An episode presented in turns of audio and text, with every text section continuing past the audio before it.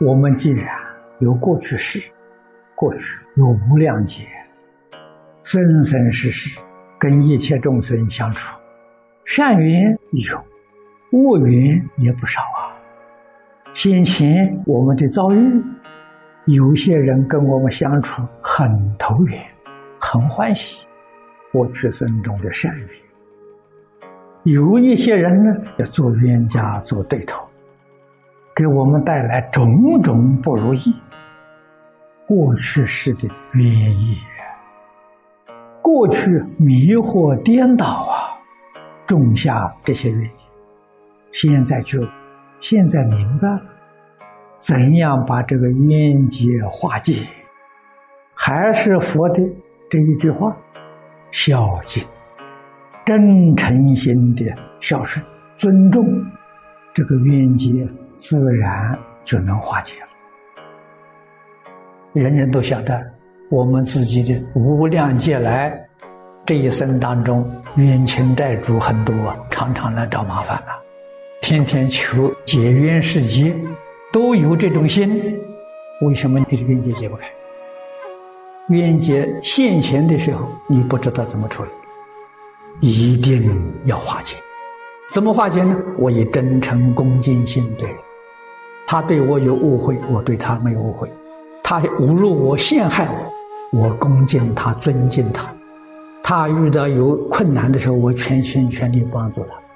一年不能感化，十年；十年不能感化，二十年、三十年。总有一天，他醒悟过来，哎呀，在这个世界呢，某人真的对我好，他就会回头了。所有的众生是未来佛。所有众生里面，包括我们的一切冤亲债主，因此我们要用什么样的心态面对现实呢？所有一切冤亲债主，皆是为了佛，皆是诸佛如来。我们奉事师长才能落实啊！佛在《大乘戒经》里面告诉我们：一切男子是我父。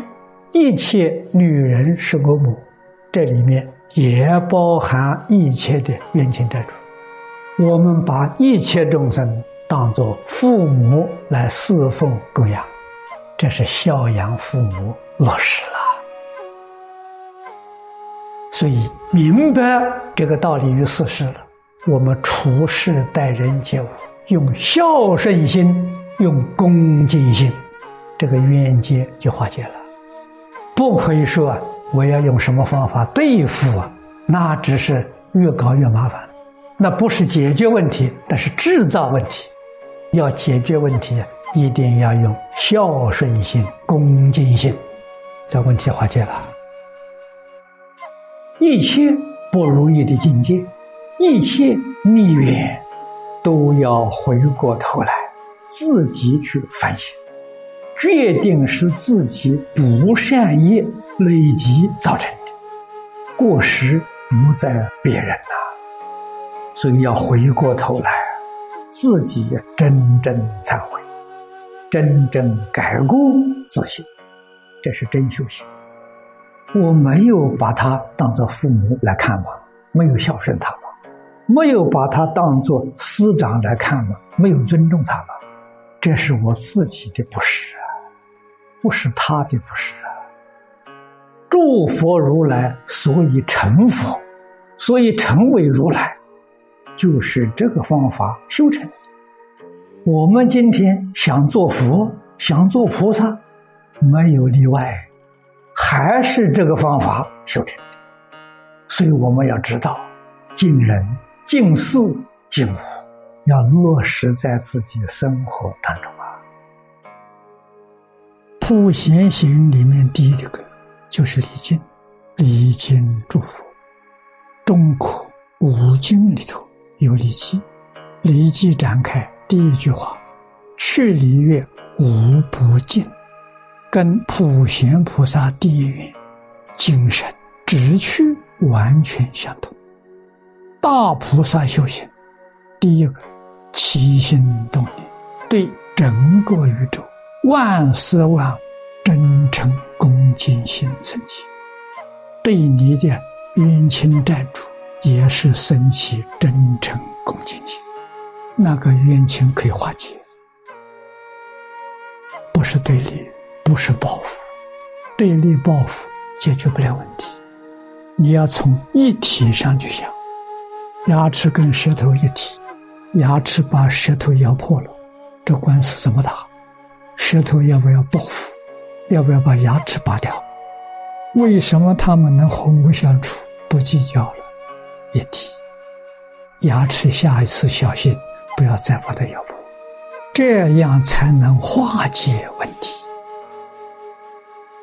所以入佛都教给我们修孝敬啊，这是入佛教学的中心理念，要行孝，要行敬，孝顺一切众生。礼敬一切众生，普贤菩萨教给我们礼敬诸佛，这是佛的心，这是菩萨行。只有菩萨对一切众生尽孝，以孝亲尊师的心，孝敬一切众生，尊敬一切众生。为什么要这样做？这样做是自己性德自然的流露。没有丝毫勉强，你能对一切众生呢是真诚的孝顺心、尊敬心，你就入佛境界。即使对你的冤家债主，这个人对你不善，欺负你、侮辱你、陷害你、置你于死地，你还是孝顺心，还是尊敬心，这是佛菩萨。这样的恶人，我的冤家对头，算了。我不跟他作对已经算不错了，我还对他好啊！你还是凡夫，你距离佛的境界还有很远很远，要学啊，愿亲平等啊！孝敬要扩展到什么地方？扩展到对一切恶人、一切冤家，都要用孝敬的心。